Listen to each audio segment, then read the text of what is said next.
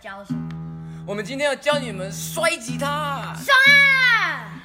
你家的小孩也想要上吉他课吗？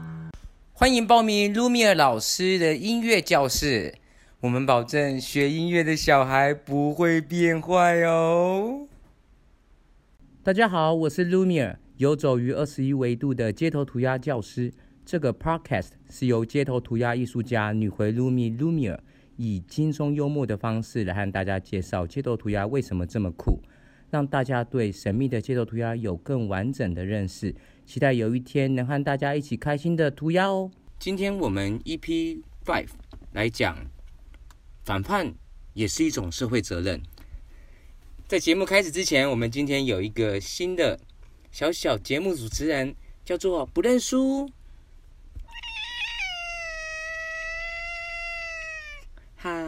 谢谢不认输。不认输是我养的其中一只猫咪，它是一只米克斯的白橘颜色的猫咪。好吧，我们今天准备好要来跟观众们讲故事喽。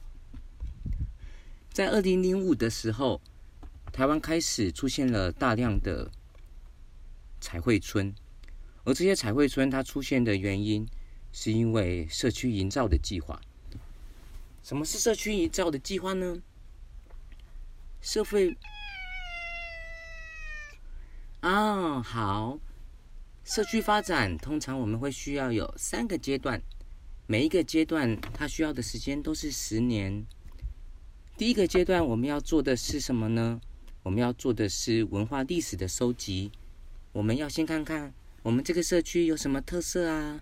比如说，像我们这个社区的特色，如果是猫咪，我们就可以把猫咪的小时候，猫咪开心的时候会呼噜呼噜，猫咪的种类有哪几种？把这些当做是我们社区里面的一个文化历史的调查，把这些居把这些讯息都已经把它收集好了之后，接下来。我们要做的是第二个阶段，第二个阶段是什么呢？第二个阶段我们要做的就是文化展现。为什么要做文化展现呢？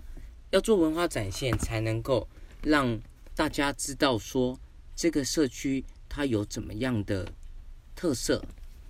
在文化展现的时候，以刚刚的猫咪特色的话，我们可能就把。猫咪这些珍贵的历史，把它画在墙壁上面。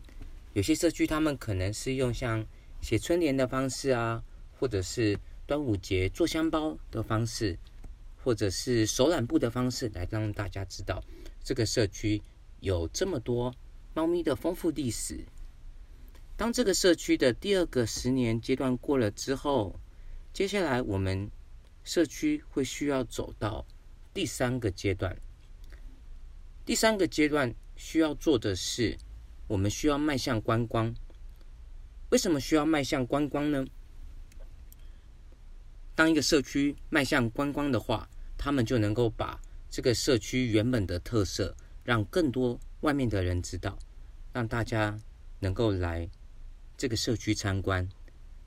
他们会发现说：“哦，这个猫咪的村庄，他们原来有这么多故事，这么棒啊！”再发展成猫咪的文创商品，像猫咪的钥匙圈，或是猫咪的故事绘本，来让大家知道说，这个社区里面猫咪的特色跟文化是这么多么的精彩。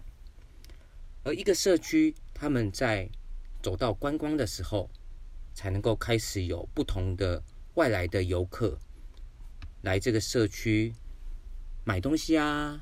或者是停留啊，这样子的话，社区里面他们就能够有更多的消费，来让更多的金钱能够涌入这个社区，让这个社区开始会有不同的，对呀，才能够让这个社区开始会有不同的工作机会，也可以让更多的年轻人愿意留在这个社区，让这个社区成为打卡的。网红景点为什么要成为网红打卡景点呢？因为现在大家都会希望说，我能够在这个地方打卡，这个地方好棒哦，我去这里才会让我的朋友觉得，哇，这是一件好有趣的事情哦。这样子的社区发展，它能够让社区能够有序的经营，这个出发点其实是非常美丽的。但是大部分的社区营造，他们会需要做社区营造，通常是面临了一个现象，他们可能是在社区里面是有人口断层的，因为社区里面可能没有太多的工作机会，或者不像大都市里面有那么多的硬体建设，像是百货公司啊，或者一些社区里面，他们可能就不会有麦当劳之类的。所以，当这些社区通常需要做社区营造的时候，他们是非常的迫切，需要解决人口断层造成的人口流失的，需要经由这样子观光的新的经费流入社区，才能够让社区能够继续有资金能够运作。但是，其实很多社区他们是没有办法撑过第一个十年的。所以许多社区，他们为了要省第一个十年，他们就跳过了文化历史的调查，他们就直接在卡通上面我们可以看到的，像是航海王啊，或者是海贼王，把这些图像直接山寨下来，画在墙壁上面，所以产生了很多山寨彩绘。但是在二零零五年的时候，这些社区他们正在进行的时候。并没有很完善的媒体去报道这些事情，而那些帮忙做辅导的人员也都是笨蛋，所以他们就让这些山寨彩绘的村子一个一个默默的诞生了。但是在这些村子山寨彩绘的出现，他们其实对于街头涂鸦和这个村子里面成长的小朋友以后的教育，像是。自我价值的认同啊，这其实是一个非常大的伤害。这个山寨彩绘的时候，他们的资讯大概到二零一三年的时候才慢慢被报道。这时候社会大众才开始慢慢知道说，原来山寨彩绘好像是一件不大正确的事情。但是在这时候，大家其实忘了一件事情，在这些山寨彩绘出现在街道之前。街头涂鸦的图像作品就已经出现在街道上面了，所以有一阵子社会大众开始认为山寨彩绘也是街头涂鸦。我们先进一段广告，稍后再继续和大家聊。这个周末大家想要去哪里啊？我们想去爬山。这么喜欢爬山啊？那我们一起去爬，嗯。你想要去哪爬哪个山？呃，玉山。玉山啊，好啊，那我们就你自己走路去吧。你家的小孩也想要吵着要去爬山吗？欢迎加入卢米尔走路先锋队，让我们从外太空走到行天宫哦！欢迎回到街头涂鸦说故事。我们刚刚聊到，但是。山寨彩绘，他们出发的目的是为了要迈向观光跟赚钱，他们的出发点跟街头涂鸦的反叛，还有为弱势发声是完全不一样的。可是街头涂鸦的人，其实并不是每一个人都那么愿意，或是有机会在社会面前跟大家讲话，跟大家来反驳说。我们和山寨彩绘其实是完全不一样的。台湾对于街头涂鸦的认知，虽然现在是比较接受了，但是大家对于街头涂鸦的刻板印象，还是会认为我们是这个社会的乱源。而当山寨彩绘的出现的时候，其实对我们街头涂鸦是一个很大的冲击的。其实街头涂鸦出现在公众场合外面。我们一直有另外一个名字，叫做公共艺术，而公共艺术一直就是街头涂鸦的另一个名字。但是，当我们在行使公共艺术这个创作的时候，其实我们是需要负一点社会责任的。什么是社会责任呢？如果我今天是厨师，我想要煮饭给一百个人吃，那我身为厨师的社会责任就是我要确保这一百个人吃了我煮的东西之后，他们不会肚子痛，不会拉肚子。哦，没错啊，那这样你懂啦，好棒哦。如果我今天是建筑师的话，我的社会责任会是什么呢？如果我要盖一座能够让三千个人都能够容纳的房子的话，我必须要确定它在第二天的时候不会因为风吹雨晒就倒了。而在我们画街头涂鸦的时候，我们的社会责任是什么呢？我们会需要我们确保我们的感受是真实的。我今天要画的东西。必须要是我自己独创的，这样子才能够确保我自己的感受是真实的。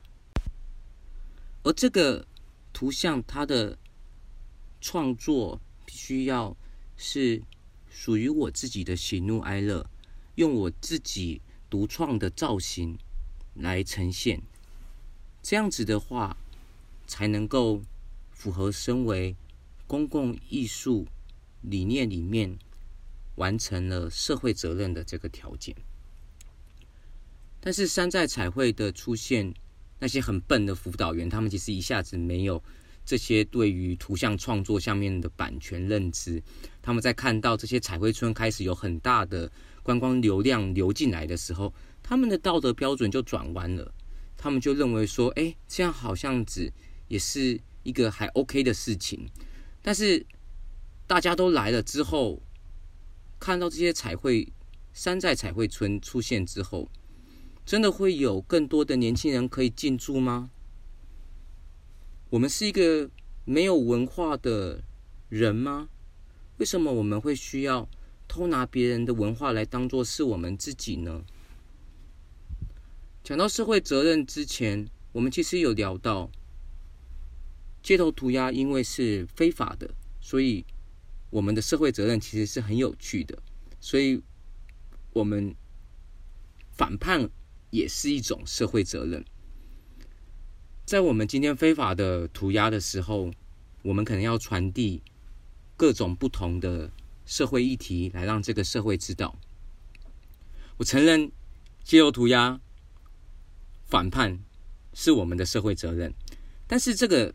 被大家认定为我们的反叛，并不表示我们一年三百六十五天我们都在作乱。我们当然会很仔细的观察社会，在观察完后，我们当发现这个社会不大对劲的时候，我们才会把这个反叛精神做表现出来，才会把我们的作品留下在这个城市里面。当然，我也承认街头涂鸦里面有非常多为了反叛而反叛的笨蛋。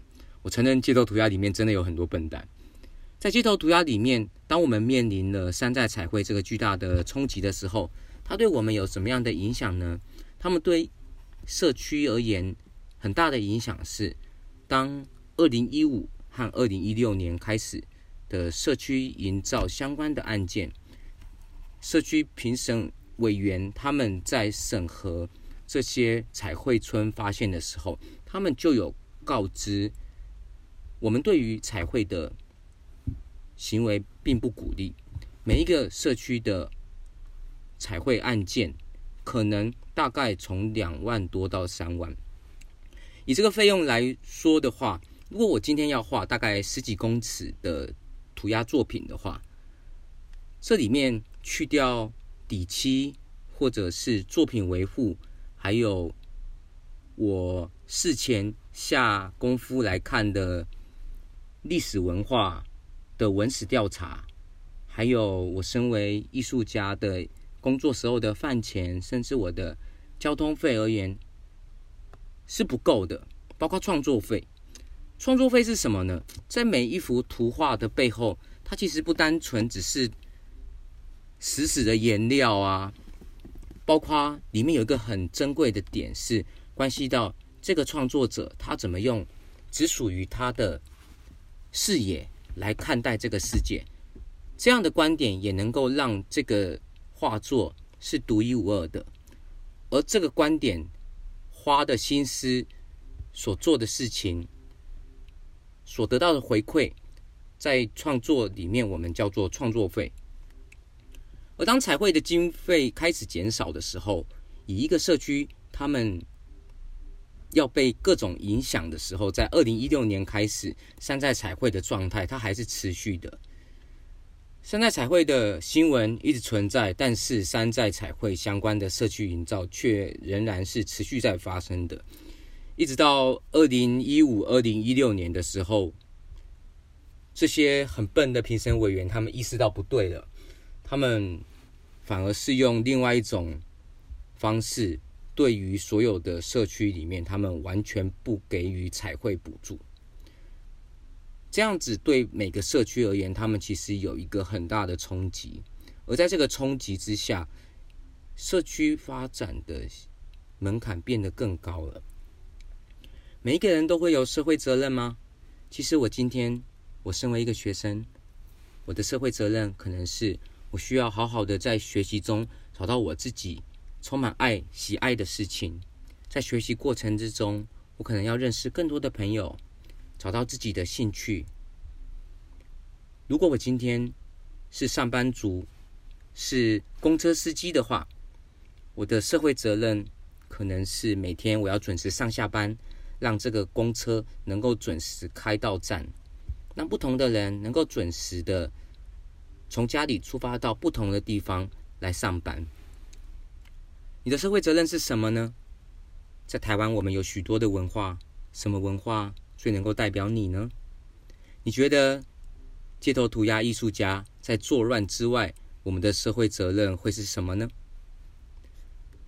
如果你是街头涂鸦艺术家，在天生非法的特性上面，你会怎么样让街头涂鸦有更多的正面意义呢？你在街道上面看到涂鸦的时候，你能够分辨出哪一些是街头涂鸦，而哪一些是山寨彩绘吗？哦，不认输，你也可以发现了啊！你好棒哦！好，我知道我们今天准备要结尾了，欢迎各位观众可以留言，让我们知道你今天在节目中所听到的不同的认识。我是 Lumiere，我是。你是谁？可以喵一声给我们听吗？抱歉，第一次。对耶，不认输也喵了。好，第一次的默契比较不好，没关系。我是 Lumia，游走于二十一维度的街头涂鸦教师。以上是我们今天的 EP Five 的内容。很高兴能够和你分享，一起奉献好的作品给这个世界吧。